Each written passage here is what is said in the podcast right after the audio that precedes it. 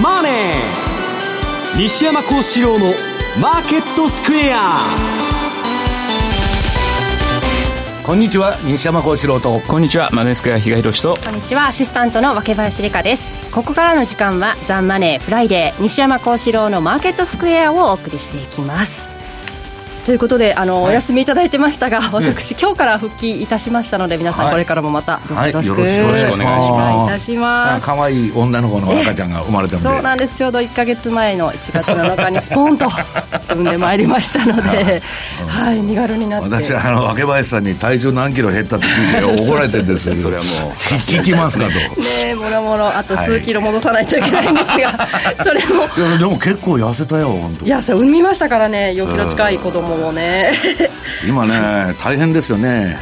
3時間に1回起きてなきゃいけない。そうなんですよ、まあ、でも久しぶりに外に出たのですごい気持ちが上がってるんですがそれと同じく株もねちょっとなんか、まあ、今日はちょっと、えー、調整したようですが、うん、大引けの日経平均株価は4日ぶりの反落となりましたが45円61銭安い2万3827円の98銭ということで、まあ、それまでの前日までの3日間では900円ぐらい上げていやもうだからね、えー、っと結局はね、えー、相場っていうのはあのー、天井3日底100日っていうのは普通なんですけど、えー、今、天井100日、そこ3日になってると、要するにね、中央銀行はもう金ばらまきまくってますから、はい、もう何でも買いだと。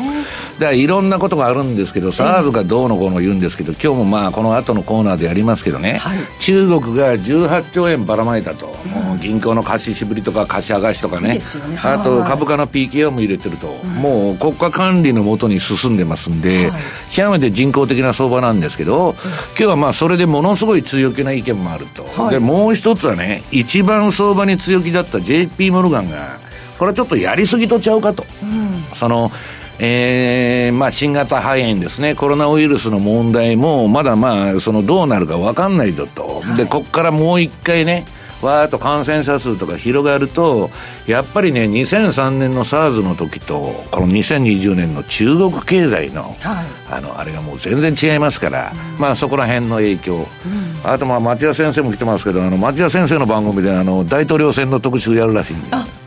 まあそれはそっちで この番組ではしませんので、聞いてくださいよと。今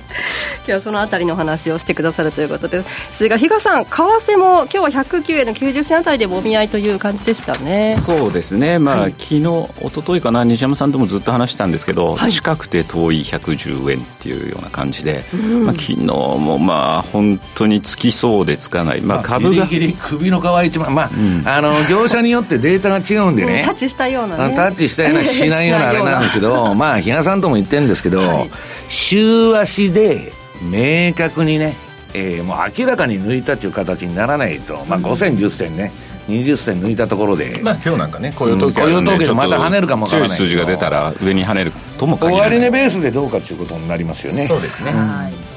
くんでしょうか。そのあたりも今日伺おうと思います。さあこの番組 YouTube でも同時配信しています。え資料も合わせてご覧いただけます動画配信についてはラジオ日経の番組ホームページをご覧ください。またホームページでは投資についての質問なども随時受付中です。番組宛てメール送信フォームからお願いします。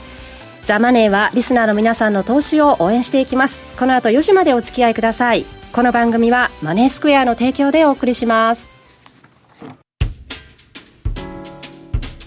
お聞きの放送はラジオ日経です。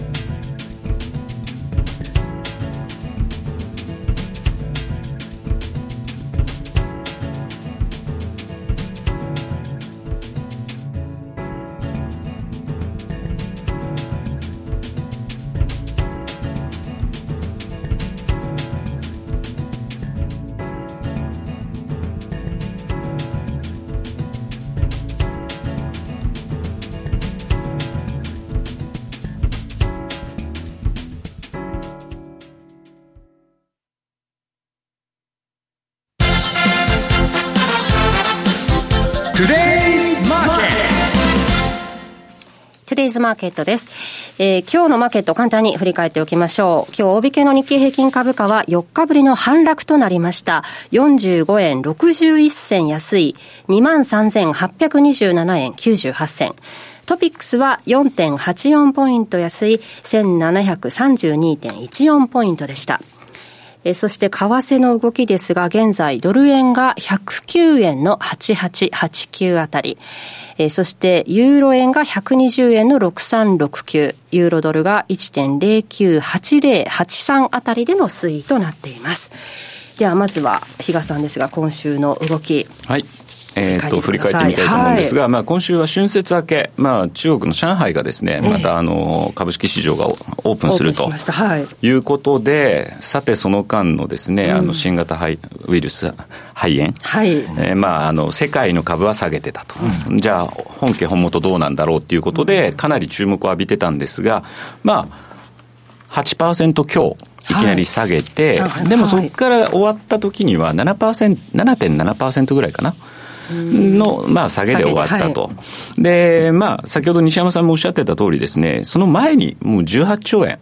えー、ばらまくに出しましたからね。はい、まあ、あの、中国政府の方が先にですね、先に手は打ってたというところだったので、あらあら、まあ、想定されたところの下げでとどまったというところから、まあ、その後はですね、まあ、いろいろとまた、あの、ウイルスに効く、うん、あの、ワクチンが早々にもできるんじゃないかというような、ね。SARS のまだできてないのに、そんできたのかという話ですけどね。でね。でもまあ、そういうネタを材料に、また一気にですね、そその、開いたあの窓をですね埋めに行くような動きがまあ上海でも出てますし当然本家本元がそうなったらですね日本のまあそれまで日本はだから上海がクローズしてたところで売られてたというところもあったんで、かなりそのあたりですね、戻しが入ってきたと。で、まあそこ、中国からはですね、離れているというニューヨーク。まあここは、まあ割と下げもですね、限られたもんだったんですけど、うん、まあ上海の動きを見てじりじりじりじりと、また、えー、上値を試す動きになって、昨日3指数ともに史上最高値更新と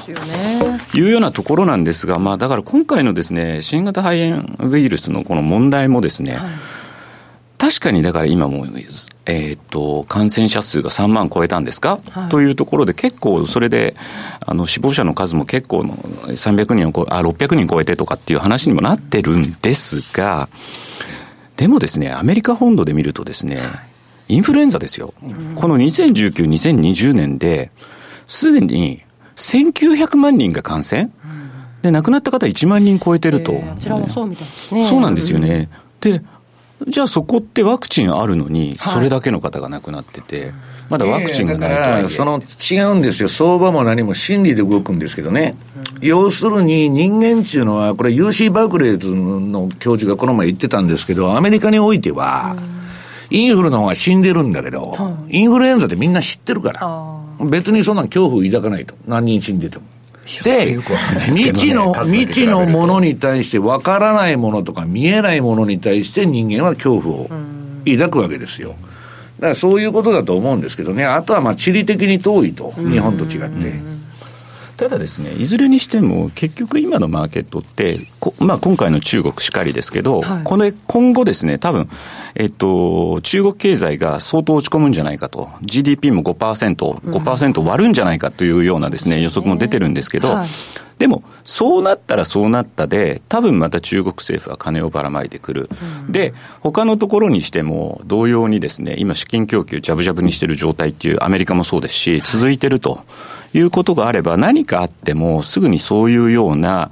えー、まあ、動きが出てくるっていうんであれば、当然そこから、その資金が、ジャブジャブの資金が向かうのって、結局株の世界なんだろうなと思うんですよ。はい、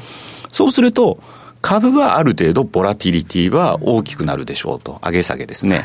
い、一方でその資金って、じゃあ為替に入ってきてるかというと、為替には入ってこないと。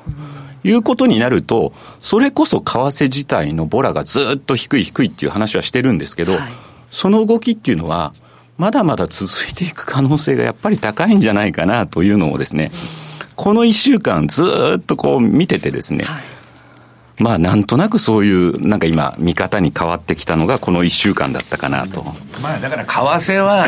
二国間の金融政策の差で動くわけですから、どこも緩和してるわけですから、何の差もないぞと。いう話ですよね。そうですね。で、全く、だから最近ファンダメンタルズなんて相手にもされてないんですけど、今週まあ、そうは言ってもですね、ISM のアメリカは製造業だとか、非製造業の数字とかも出てたわけですよ。そうすると、これ見ていただけ、あの、資料を見ていただくと、ISM の製造業もの方も、高不況の分かれ目の50をまた回復してくる動き、相変わらず非製造業、サービス業が順調。さらには ATP の雇用統計を見てもですね、かなり市場予想を上回るいい数字が出てて、相変わらずアメリカ、えー、雇用はしっかりじゃないのというのが確認されて、で、今日、まあ、あの、雇用統計が発表になるわけなんですが、今のところ市場予想が16万ぐらいの NFP はそういう予想になってるんですけど、まあ、最近はこの計算方法が変わったことで、ADP とのあの相関性も高いというところにもなってきていることを考えれば、場合によっては強い数字が出るというところにはなろうかとは思うんですが、そうなると、ただ、そこで10年債の利回りもですね、最近うだうだしてるんですよ。はい、もう低いところでと止まってるので。1.5から2%がもうレンジというか、ニューノーマルそうだなんかそれワイドだなと思ってて、実はその前までは1.7、2%ぐらいで動くんだろうと思ってたら、うん、今回の局面で1.5まで下がったと。はいいうのがあるので。取引参加者が少ないんですよ。そう。結局はだから、仕掛けた方が、それをポジション手じまうっていうことだけの動きになってるのかなと。との応酬ですよね、株もそうですし。だからそういうのがあるんで、まあ、こんな金利低、低い金利が続いてる間は、逆に言うと、為替の動きっていうのも、株の株の崩れがどうなるかっていうことになるかと思うんで、そのためには何が一番やっぱり警戒しなきゃいけないかっていうと、金利上昇だと思ってるので、その金利が今こういう状態ということになると、それほど為替も、ボラティリティがすぐにですね、えー、上昇するということは、まだこの先も厳しいかなっていうふうには思ったりもしてて、まあ、とりあえず目先注目してるのがですね、はい、ずっと言ってる4年ぐらいのですね、三角持ち合い。というところでドル円の週足なんか見ると、はい、まあ、上値のところでピタッと止まってるのが、これ、先ほど西山さんもおっしゃってた通りで、上に抜けていけるのかどうなのか。ないよね。これを抜けない限りは、比嘉さんがぼやきまくらになるという相場とはいえ、私抜け、抜けても一瞬だと思ってるんですけどね、っていうようなところがまた私のオチなんですけどね。今日もし雇用統計が良くて、抜けたとしてもまたそこから。またその中で 180、110のレンジに戻ってくるんじゃないかなというふうには思ってます。もう定感というか、悟りに達してますな、だからまあ、もうなかなかね、ちょっと今、為替に関してのボラティリティは期待する感じではなくなりました、私の中では。はい。なるほど。そしてまあさっき比嘉さんからもありましたが、ね、西山さんからは中国のセーフティーネット18兆円バズーカ法が発動、うん、その前にね、まあ今あの、じゃあ上がってるぞと、もうバブルだからもう一発乗れと、うん、で、まあとにかく比嘉さん今言ってるのにジャブジャブで、はい、今はね、先週の放送でやりましたけど、ニューアブノーマルと危機が起きるほど株が上がっていくわけです。はい、中央銀行が何かしてくれると、また金ばらまいてくれると、政治家もね、えー、財政出動をやるぞと、トランプがね、えー、選挙でね、えー、選挙前に株を下げさすわけがないというロジックで、えー、天井100日、底3日の相場が続いてると。これは相場の常識の全く逆なんですよね。で、すべてがアブノーマルだと。で、今の比嘉さんのロジックで言うと、これはおかしいことなんですけど、危機が起こるたびに、えー、株は上がっていって、で、為替は方向が金融政策みんな、えー、緩和だから動かんと。はいで、株はとにかくね、長短スプレッドもなくて、長期金利も低いんで、えー、逆にですね、短期で金利持ってるのはアメリカだけなんで、それで金がどんどんアメリカに入ってきて、はい、ほいで、その長期金利が低いということは、えー、モーゲージの金利が上がらないってことなんで、30年の、えー、モーゲー、あの、30年債の金利上がらないと、住宅ローンの金利っていうのはね、うん、それに連動してますから、そうすると住宅と株がバブルすると、資産天井だけは青天井と、給料は上がりませんよ。で、そういう世の中が続いてると。で、じゃあどうやったら株下がるんだっていう話になるとね、えー、景気が良くなって、比嘉さんが言うように、金利上がると、ようやく、中央銀行が手を出さないから、クラッシュしちゃうと逆に。いうね、えー、非常にバカバカしい。教科書とは全く逆の、これまで習ってたこと何だったんだろうっていうところですよね。だから今の世の中全部漫画になってますんで、いつでも言ってますけど、ギリシャ国債の金利が、えー、米国の金利より低いと。うん、んなね、小学生が考えても意味がわからないと。学校の先生も大変だという時代に来てるわけです。で、その中で、まあ、危機が起こるほど、えー、上がるという中でね、私は、えっと、先週だったかのレポートで、まあ、あの、えー、新型コロナウイルスなんちなものは、えー、季節性のもんだと、うん、気候が暖かくなったら止まっちゃうんで、で、どっちにしてもそこでね、相場が下げれば、また FRB が金ばらまきますよと。で、危機を封じ込めちゃうと。いうレポートを書いたんですけど、はい、今回は FRB が動く前に、このまあ、新型肺炎騒動で中国が18兆円、日本円で、えー、金ばらまいて、まあ普通こういう、えー、流動性パニックと、ミンスキーモーメントっていうのは起きるんですね。みんなが我先に売りに来ると。で、それに対抗して、もう先駆けて、口先で週が、週末に対先打ちますせと。で、実弾を入れとるんですね。で、まあこれ、ジャブジャブにしとるんで、もう貸し剥がしとか貸ししぶりはするなと。まあ、中国共産党っていうのは独裁ですから、えー、金融機関にそういうあの、アドバイスっていうかね、お触れがいって、それに逆らったやつは、もう二度とこの世に、あの、残れないみたいなことになるで、みんな言うこと聞く。で、えー、っと、政府とかにも、株を売り越しにするなと。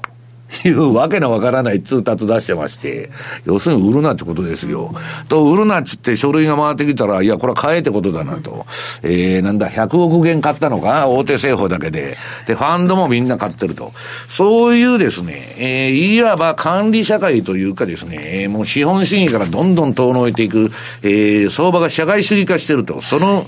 えー、心はというとですね、ボラティリティが上がらないと。で、みんな困ってるわけですよ。比嘉さんも動かん動かんと。で、これはね、えー、っと、とにかく純粋資本主義から、えー、遠のいて、もう国家管理になってるんで、極めてね、えー、トレーダーとかそのからしたら評判が悪いんですよ。でもいい加減にこのセーフティーネットっていうのはやめてくれないかと言うんですけど、やった以上は、黒田さんもね、ラガルドも、えー、パウエルも、やめるっちゅうと株が下がりますから、もう、行くとこまで行くしかないんです、このまま。で、いつまで続くのかと、比嘉さんがおっしゃるように、金利が上がるまでは続けるしかないと。で、まあ、上海のチャート資料持ってきましたんで、見てみますと、ね、その2ページの資料で、えー、これはドスンと窓開けでまあ休んどったもんでですね、うん、それ下げたんですけど、比嘉さんが言う想定内。で、そこからは PKO が入りまして、まあ、えー、まあ、下げを止めたと。まあ、国が止めとるわけですね。で、これは、今に始まったことでなくて、この相場の大きな転機、転機というのはですね、えー、状況が変わったというのは、この放送でも取り上げてきたんですけど、去年の9月の17日、ここが相場の大きな転機で、えー、レポ市場の金利が、えー、上がったっつんで、もうジャブジャブにしたんですね。で、そこからこのチャート見てもらうとですね、えっ、ー、と、まあ、このナスダックは、まあ、9月はまだうだうだしてるんですけど、とにかく FRB が、えー、隠れ QE ですね。うんえー、レポ市場のき、レポの金利が上がらないようにどんどんね、えー、調整して抑えると。で、それだけでいいのに、えー、月額、えー、600億ドルのトレジャリービルと短期国債を買い入れてると。もう事実上の QE 法だと。まあこれガンドラックっていうのはね、今 YouTube に出てますけど、ダブルラインの会議っていうのがあの YouTube に上がってて、で、彼はね、面白いこと言ってて、ちょっと話脱線しちゃうんですけど、必要に駆られて相場をやったらダメだと。必ず損すると。そのいい例がね、ソフトバンク、10兆円ファンドなんて作っちゃうもんだから、いらん銘柄ばっか買っちゃうと。いやいや、無理に買わざるを得ないんですよ。と失敗すると。パートナーがまた。あ退社したと。いや、まあ、だけど、えっと、ソフトバンクグループ自体のキャッシュフローっていうのはね、今のところ2年分ぐらいの、えっと、会社回していける金はあるんで、まあ、あれなんですけどね。まあ、それはともかく、日本もね、年金2000万円足りんと。で、ガンドラックが言ってたら、日本の銀行はね、CLO とかジャンク債ばっか買っとると。あれはね、最終的には為替と単価の両方でやられるんだと。相場は下がって、為替でも円高になってやられることになると。で、まあこういう中で、そのレポ市場のね、動きを見てもらうと、次の資料の4ページ。これ1991年から2019年のあれなんですけど、担保付きのね、金利が、えー、な、えー、っと、FF レートと似通ったようなレートで動いとるわけですよ、2%とか普通は。それは10%になったと。だから相場っていうのいきなり何が起こるか分かんないと。で、これはね、JP モルガンが、短期、このレポ市場から引き上げて、金を全部、えー、国債に移したんです。で、日本でも山市とか宅銀が潰れた時はね、農林中金が短期市場から引き上げて山市に金出さなかった。それで山一は倒産したんですよ。だから、えー、それの連想で、で、資金ショートしちゃったわけですよ。アメリカの銀行全部 JP モルガン引き上げちゃっただけで。貸し手がいなくなったってことですね、そうそうそう簡単に金貸してくれる奴がいなくなったと。で、その代わり FRB は金貸しますよっていうのは今のあれで、ファンドだって FRB の金で動いてるんですよ、今。銀行金貸さないから。で、そういう中でね、これこの番組でもあの取り上げたんですけど、次の、えー、っと、5ページか。えー、っとね、民主党の、えー、議員が FRB 議長にレポ金利をめぐり説明要求してると。これは、あ、6日のロイターだな。これ間違ってる。昨日のロイターに出た記事。で、これはこの番組でも説明したように、ウォーレンが書簡を送って質問しとるんです。これおかしいんじゃないですかと。レポ金利がなんでね、担保付きのね、その、えー、短期市場が、えー、急に10%にもなるんですかと。で、これはね、いろんなところで報道されてるんですけど、まあ私が先ほどから言ってるように、JP モルガンが金引き上げたから起こったんだと。で、その結果 JP モルガン何言っとるかって言ったらね、CEO の大門は、えー、これはボルカールールのせいなんだと。我々は金どんどんどんどん出したいんですけど、ボルカールールがあるから出せないんだと。で、ワシントンに陳情に行って、ボルカールールを外してくれと。で、その通り今動いてて、えー、次の、えー、6ページの FRB 副議長。これあの、クォールズってトランプが指名したんだっけ、はいはいはい、ねもうジャブジャブにするっつったるおっさんですよ。これが、またジャブジャブにしますせと。いうことを、監督を、監督の枠組み変更検討と。これは JP モルガンが陳情に来てですね、大門が。はあ、わかりましたと。無入信が言ったわけですよ。で、早速動いてると。で、じゃあ JP モルガンの株どうなってるかと、な4兆円も儲かってましてですね、史上最高の決算と。大体長短金利差がね、皆さんないのに、銀行なんて日本、ひいひい言ってるじゃないですか。うんみんな、地銀から何から。ディーリングかなんかの収益が多かったんですか？いやいや、日本人がたくさんいろんな債券買ってくれるんで、儲かってしょうがないらしいですよ。ね。で、これ見たら、この9月の17日から以降、この黄色い線で引いたとこが、FRB へ金ばらまき始めた。で、これは JP モルガンと FRB のね、えー、噂ですよ。自作自演相場だと言われとるわけですよ。そのくらい、人工的な相場になってる。だから比嘉さんがファンダメンタルと通じませんと。いや、そりゃそうでしょうと。人人為的にね、えー、コントロールしてると。まあ言ったらサイコロ振ってですね、ルーレットで5に止まると最初から決まっとるわけです。で、そんなこと普通起こるのかと。で、その中でね、うんと、みんな投機筋が売ってたテスラ。テスラのね、イーロン・マスクはね、えー、去年もう会社が倒産するんじゃないかと、もう債務超過でね、えー、やばいと。イーロン・マスクは立派な男ですよ。えー、ペーパルで人財産築いて一生遊んでられるのに、一文なしになって、全部テスラとスペース X、宇宙事業に金つぎ込んで、ね。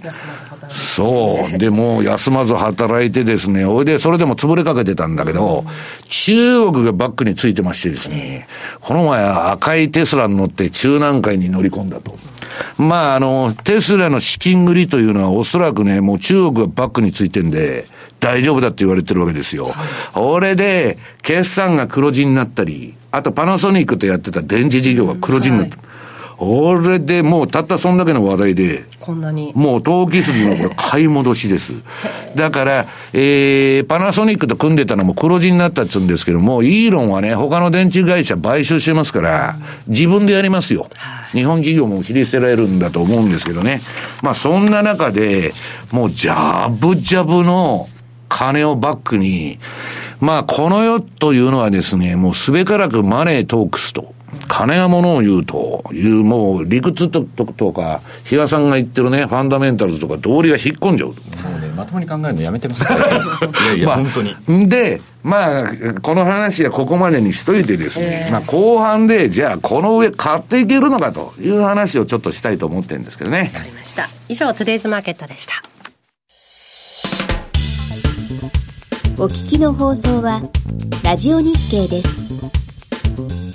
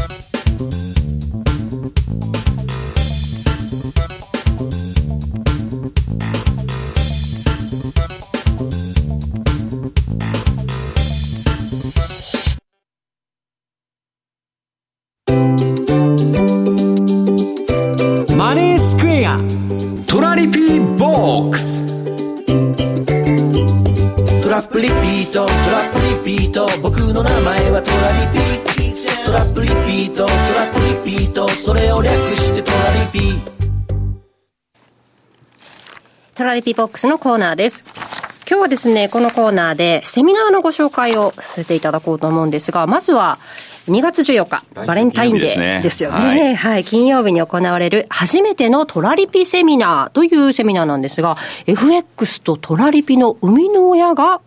目から鱗の簡単手ほどきをしてくれるというセミナーなんですね。だからこれ、ただのね、えー、初めてのトラリピセミナーっていうと、今までもあったよね、みたいな感じに取られるかもしれないんですけど。まさに今、若林さんが言ってくれた通りで、今回の講師って、はい、まあ、外国為替証拠金取引っていう、まあ、この仕組み自体を、本当に最初に考えた人間。で、そうです。だから、この人間がいなかったら、今、個人投資家にもしかしてこういうふうになってたかどうかっていうのは分からないと。言っても過言ではないと思います。で、さらにはその中でまた特注文ですね、トラリピというものも考えた。あの、当社のまあ創業者。の山本というのがですね、今回もう満を持して、講師。セミナー出てくるの？記憶にないでしょ西山さんもよくご存知だと思うんですけども、なので、結局やっぱり私たち他の人間もいろいろとそういうセミナーやってくるんですけど、はい、やっぱりその、えー、それを考えた人間っていうのは、やっぱその思いっていうのがすごいやっぱ強いんだと思うんですね。すねなので今回ここで思いっきりその思いの丈というものをしっかりとですね伝えていただこうということで。金曜日の、はい、金曜日の2020年の2月14日10時から15時半。ちょっとこの番組とかぶるところではあるんですが、まあとはいえ、本当に次、次回やるのかどうなのかまだ全くわからないんで、ぜひ皆さん、あの、こちらのセミナーにですね、あの、足を運んでいただければなと。はい、まあちょっと講座解説者以上なんで、ちょっと時間的に厳しい部分もあるかもしれないんですけど、ぜひぜひ、あのはい、一度、はい、聞いていただければいいいいなというふうに思うんで、今日はご紹介をさせていただきました。はい、2月14日金曜日の14時から15時30分、マネースクエアホールで行われます。初めてのトラリピセミナーです。ぜひ参加してみてください。そしてもう一つセミナーのお知らせですが、こちらは来月3月4日の水曜日夜の7時からになりますが、西山幸四郎のプレミアムナイトセミナーになりますね。はい、こちらは新型ウイルス問題、為替相場ボラティリティ上昇のトリガーになるのかどうかというテーマに、はいまあ、あのーはい、株の CFD の方と FX と両輪でですね、今言ったように、まあ、比嘉さんに言ってるように FX あんまり動かないんでね、えー、まあ CFD も交えながら、はい、えー、ちょっと今後のね、投資戦略、えー、私もね、この1、2月はそんなに動くなって言ってるんですけど、うん、ちょっと3月からは、えー、おちょっと大きく動こうかなと思ってんで、うん、まあそういうことを、まあ個人的なことも含めてですね、はい、お話したいと思ってるんですけど。どちょっと今月ね、あの、西山さんのセミナーがなかったんで、はい、ぜひ、あの、ちょっと間空いちゃってるんですけど、うん、こちらの方にはですね、ご参加いただきたいなというふうにも思います。はい、こちらは3月4日の水曜日夜の7時から8時30分までマネースクエアホールで行われます。えー、プレミアムナイトセミナー、ぜひご参加ください。ということで以上、トラリピーボックスでした。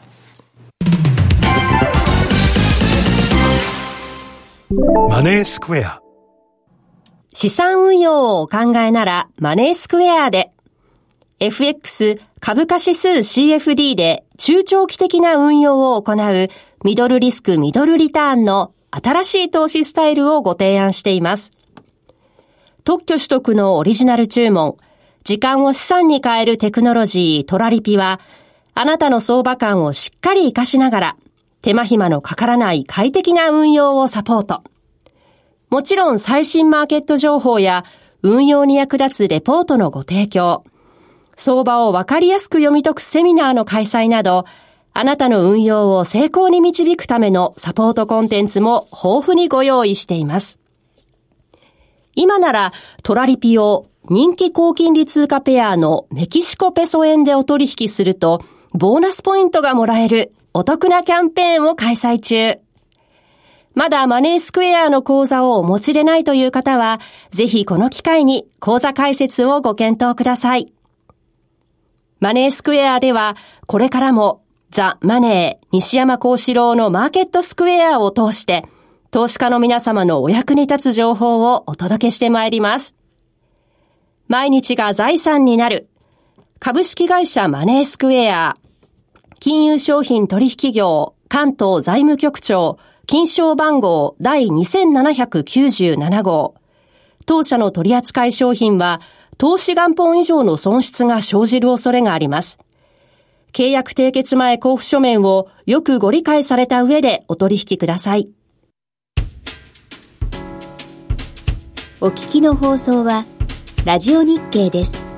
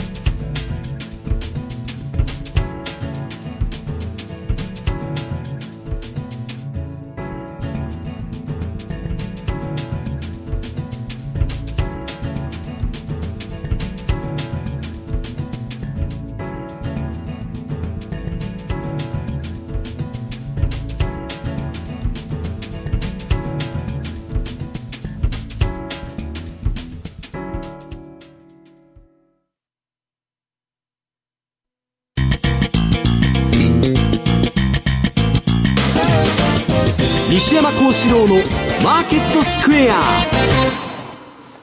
このコーナーではマーケットの見方について西山さんにいろいろな角度で教えていただきます。今日のテーマはニューアブノーマル相場の上値を買うべきか、クラッシュは大統領選挙後かというテーマです。はいまああのですね、この今話題のですね、はい、えー、新型肺炎ですね、これはもう飽きてきたと、もうワイド、ワイドショーで一日中やってますんで、まあ、いい加減ね、えー、死んでないじゃないかと、そんなに、いう話になってですね、えー、なんか飽きてきたっていう雰囲気も出てるんですけど、はいこれね、ジョンズ・ホップキングス大学の、えー、発表してる、これは、これは毎日見てるんですけど、まあ、先ほど比嘉さんから説明あったように、えー、今日のこれ朝、はい、取ってきたやつなんですけど、3万1393人感染してて、638人亡くなってると。で、まあ、これも感染のあれが赤で出てるんですけど、まあ、中国はもう全土においてね、えー、行かれてると。だから世界のサプライチェーンとか、まあ中国が生産が止まったらどうなるんだというね、ちょっとね、えー、みんな甘く見てるんじゃないかなっていう部分もあるわけですよ。はい、で、その、アメリカ株について一番強気だった JP モルガンが、これ7日のブルームバーグの記事、次11ページに出てるんですけど、新型ウイルス感染は再加速する可能性があって、株式配分を圧縮しろって言ってるこれ、カンカンの強気で何があっても上がるって言ってた JP モルガンが、まあ一応注意喚起してるわけです。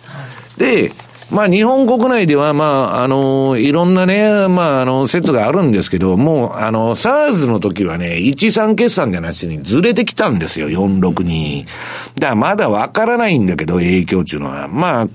この、えー、資料の12ページの、まあ、日経平均と SARS の、まあ、2003年相場。うん、これ見てると、まあ、4月で終わってるからこんなもんだろうというのが、今の、まああれで、私もね、季節性のもんだからそうだと思うんですけど、まだ2月なんで、うん、ちょっと油断するのはどうかなと。それで、えー、このね、うん、原油市場と、えー、ニューヨークダウだとか日経平均っていうのは、すごい相関性が強くて、えー、普通はね、20日とか40日、原油とかね、あるいはどうでも、まあ何でもいいんですけど、ドルインデックスとか、先にずらして、えー、例えば株の将来を予測すると。これはまあ、ラリー・ウィリ・ウィリアムズがよく取ってる手法なんですけど、原油はなんとね、若林さん、1日先行さすだけと、もうほとんど動きが一緒なんです。で原油が1日先行してると。いうふうに言われてたんですけど、これね、えー、この JP モルガンさんが、私はまあ、あの、先週のメルマガに書いたんですけど、この下げはね、5%以内で止まるんだと。言っとるといい、4.1%の下げで止まって、株,ね、うん、株は切り返してると、この青いチャート資料の、えー、13ページのチャートではそうなってるわけです。ところが原因はですね、えー、この、65ドルで天井打ってから、51ドルまで21%、うん戦と下げてる。で、原油の方は世界景気の減速だと。だから世界景気悪くなるから油の値段は上がりませんと。ね。減産しとる中でもダメだと。いう話になっちゃってる。で、高麗比嘉さん、どっちが本当なんだと。いう話なんですよ。見方が全然市場によって違うと。で、まあ私が見るところ、為替とか、うん、コモディティは割と冷静なんですね。そんなに景気なんかそんな行くわけないというふうに見てんですけど、株だけはまあとにかく中央銀行が臨転機回してるんで、行ったら行ったらと。もう6月まではね、目つぶって全部買ったらいいんだと。なぜなら FRB が、えー、じゃんじゃん金ばらまいてんだからと。金利上がってなかったら、その先もまだ全部買いみたいな感じになるかもしれないですよ。うん、まあそういう理屈になって、えー、無理が通れば通りが引っ込むと。ところがね、えー、S&P500 のこれちょっと古いチャートなんですけど、まあ、この前の上げで、今の最高値やる前に、あの、折り返して、ちょっと下げたじゃないですか、この新型肺炎で。はい、で、これがね、200日のボリンジャーバンドの3シグマに到達したんだと。これはもう売りなんだと。売りっていうか、利食い。買ってる人は利食った方がいいと。まあ、あの、欲にはキリがありませんから、端から端まで取ってやろうと。うん、まあ、よくたい焼きのね、頭と尻尾は食えてやれじゃないですけど、あんまり欲を追求してると、大暴落に巻き込まれるわけですよ、相場の最後にまで付き合うと。で、もう降りとけと。で、ここが長期的な米国株の売り場なんだと、この200日の3シグマが。で、買い場はどこかと。この前ドーンと下げとるのありますよね。えっと、えー、なんだこの2018年、あ19年の頭まで、クリスマスのあの、9月からクリスマスまで下げた2018年相場の時に、マイナス3シグマやったんですよ。突き抜けてますよね。うん、ここで買ったらいいんだというだけの話で、じゃあこんなとこね、ここから上買っていっていいのかと。これでね、ちょっと、まあもう、えー、相場っていうのは19で動きますんで、このね、えー、アクティブファンドっていうのは今、なんちゃってアクティブばっかりになっちゃってる、比嘉さん。アクティブっていうのは、私が夜値段で考えた50銘柄で運用します、100銘柄でね、私が厳選した銘柄で運用しますと。で、1年経つとですね、脇林さん、正月から運用して、必ずニューヨークダウと SB500 の成績に負けとるわけです。私の選んだ50銘柄、100銘柄は勝てないと。それがチャールズ・エルスの言う敗者のゲームだと。株はインデックスを買えばいいんだと。倒産するリスクもないと。で、猫も借子もインデックスで、アクティブファンドも半分はインデックスになってるんです。だけど、そんな中ね、このインデックス投資ばっかりアクティブからもうパッシブですね。インデックスを買えばいいんだっていう投資になってるんですけど、買い越し額が過去のピークと今並んどると思う。で、若干ね、直近で売り越しになったわけ、比嘉さ。ん、これが売り越しになると、ガーンと、そのインデックスファンドの買い越し額がピーク、過去のピークと並んで、今売り越しになったと。その後ドーンと下がっとるんですよ。だからちょっと注意した方がいいというのが今の株のあれで、私は個人的にはこんなとこはいらんというのが、えー、私個人のもけど、もう皆さんもちろん買ってもいいです。どんどんどんどんこれから2万ドル上がると3万ドル上がるとっていう見方もあるわけですから、株は永久に上がると。FRB が何とかしてくれるんだと。いうね、えー、旧ソ連とか毛沢東時代みたいな話になっちゃってるの、経済が。いや、笑ってる場合じゃないですよ。今全部そういう管理社会、ジョージ・ウォーウェルの言った1984が、えー、現実になってるわけです。で、その中で困っちゃうのは、株は管理してくれて上げてくれるだけだからいいんだけど、ひやさん。為替ですよ。次ね、資料を見てもらうと、えー、なんだこれ、資料の16ページ。16ページのドル円。はい。これはまあ、日嘉さんが週足で上げてた、私は週足も月足も、日足も線引いとる。はい、で、その、日足見てると、これこの前、ギリギリタッチして、押し戻されたわけ。えーはいで、今また、えー、その上値トライしてるんですけど、うん、先ほどから申してるように、また押し戻されるんじゃないかと。まあだから、週足の終値でしっかり抜いてこないとね、えー、ドル円はこれ抜いたら120円いくっていう人が結構いるわけですよ。はい、4年間分のエネルギー溜まってるからと。ね、皆さん。そうなんですね。うん、で、下抜けたら100円いくという、まあ100円とか90円いくという人もいるんです。だからレポ金利の10%と一緒で、まさかと思ってることは相場で起こるんでね、あんま舐めててもしょうがないと。でね、みんなポンドポンドっちゅうわけ。私、為替の関係者になると、ポンド相場がどうのこうのって、ポンドの話ばっかされ、されるんだけど。ほとんどでも、いや、平均線近辺にいたっていや、ね、ポンドもね、買いだっちゅう話と売りだっちゅう話は分か、分かれてるんですけど、ブレイクジットでもう正式に出てきましたんで、すっきりしたと。うんで、これからは変われると。うん。でもまあ、そういう問題もあるんだけど、長期的にはちょっと変われるんじゃないかと。要するに、ドルが下がると思ってる人はそう見てるわけです。ただ、私のね、このトレンドサイクルと MacD ってメルマガで出してるチャートなんですけど、これ見ると、こんなもんね、上のローソク足だけ見ても、横ばいじゃないですか。うん、何も動いてない。はいどうしようもねえと。ユーロも似たようなもんですよ。で、えー、っと、唯一、えー、中国のウイルス騒ぎで売られてたニュージーランドと、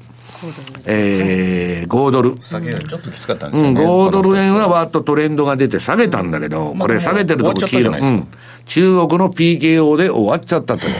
で、唯一出てた、トレンドが出てた比嘉さん。オセアニアも止まったと。やるもんないやないかと。いう話でね。まだユーロドルの戻り売りとかっていうのはワークしてるでしょうん、まあだから、全部逆張りなんですよ。で、ドル円も逆張りだし、私が出してるね、この逆張りシグナルっていうのは、間違ったことも教えてくれるけど、損切りさえ入れたら、本当いいとこでシグナル出してるんだけど、セミナーでお客さんに会うとですね、いやー、シグナルいいとこ出てるんですけど、この値幅じゃ、その、ユーロにしたってドル円にしたって、比嘉さん、どんだけ動いてるよという話になっちゃうわけですね。それでも、この三角持ち合を明確に抜けるまでは、まあ、カウンターというか逆張りでね、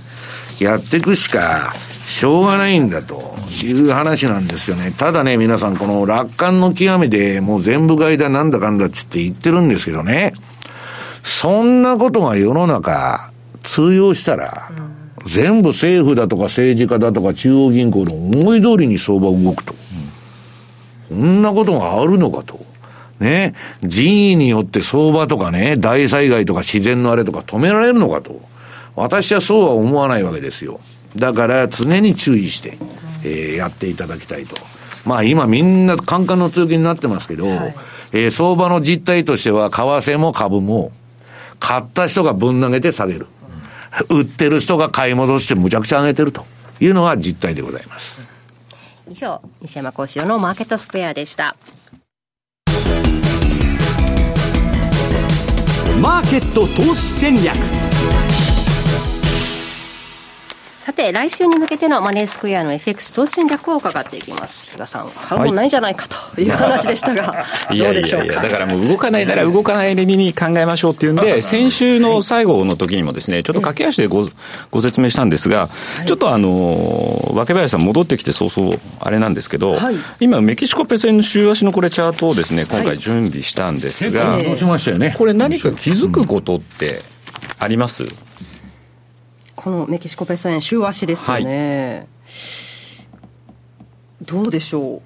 上げてきてるので、まあ、直近の話はそうですよね。えーで、はい。これ、上げたり下げたりの繰り返しというか、まあ、それが続いてるんですけど、あーそうですね。あの、ポイントはですね、はい。実は見えにくいんですが、右端のですね、価格の、あの、数値を見ていただきたいんですよ。はい。これ、基本的に、5円。5円25からはい。大体6円ぐらいまでしか入ってないんですけど、もう1円ぐらいの。1円もないわけですよ。はい。さらに言うと、これ、例えば5円50より下、あるいは6円を超えたっていうところを見ると、はい比較的限られてるじゃないですかと。圧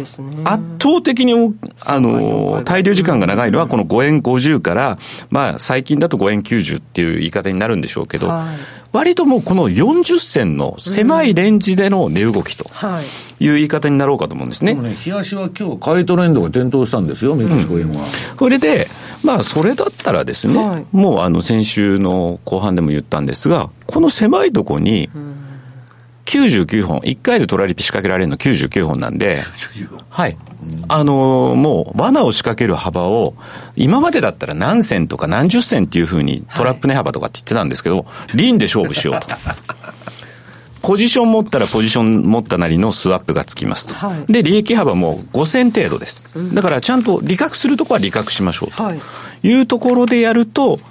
非常にですね、パフォーマンス上がるんじゃないかなと思ってて、今日あえてこういうチャートも持ってきて、多分ですね、口で言ってもなかなか伝わりにくいと思ったので、この値動きで勝負するんだったらここだと思いませんかと。で、逆に下がったらまたそこで5円50より下で、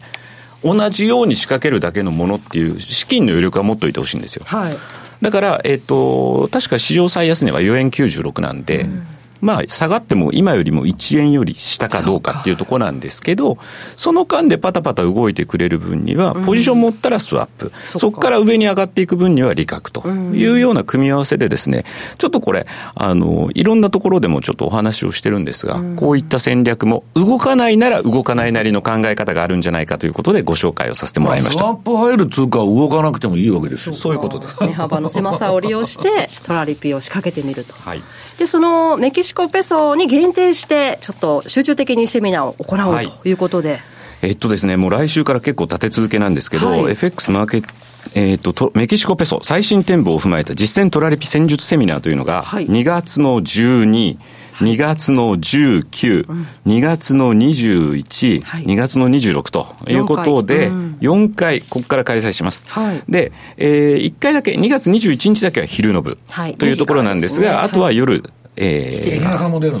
えっとね、私、会場にはいます。というのもですね、このセミナーって、コンサルティングも受け付けますよっていう、そこも、あの、そういう時間も設けようと思ってるのでなるほど、じゃあ聞きたいことがあったら。セミナー聞いて、その中でうまく、あの、理解できない部分があるんだったら、はい。そこをその場でもう解決してもらって、っていうような流れにしようと。話が早いよね。そうですよね。比嘉さんに聞くことができるんですね。はい。あの、顔見に来るだけでもいいかなと思うので、最近あの、表舞台から、表舞台結構引いてますから、そういう意味では、貴重なセミナー特命係になってますそうか。はいと思いますんで、ぜひぜひ皆さんこちらの方にもですね、そうですね足を運んでいただけたらなというふうに思ってます。はい。比嘉さんにも会えるメキシコペソ最新展望を踏まえた実践トラリピ戦術セミナーが2月12日、19日、26日が夜の7時から、そして2月の21日金曜日がお昼の2時からということで、すべて同じ内容ということですよね。そうです。だから参加できるところに。最新展望なんで、あその時々でまた状況変わってるかもしれないんで。わかりました、はい参加できるセミナーにぜひ参加してみてください。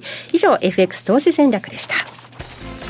ということで番組そろそろお別れの時間でした。あっという間でしたね。なんかね。復帰でどうでした？疲れました緊張しました。がなんか結構 あっという間に終わりました。またこれからよろしくお願いいたします。今日のお相手は西山幸四郎とマネースクエア比嘉宏と、若林理香でした。さようなら。この番組はマネースクエアの提供でお送りしました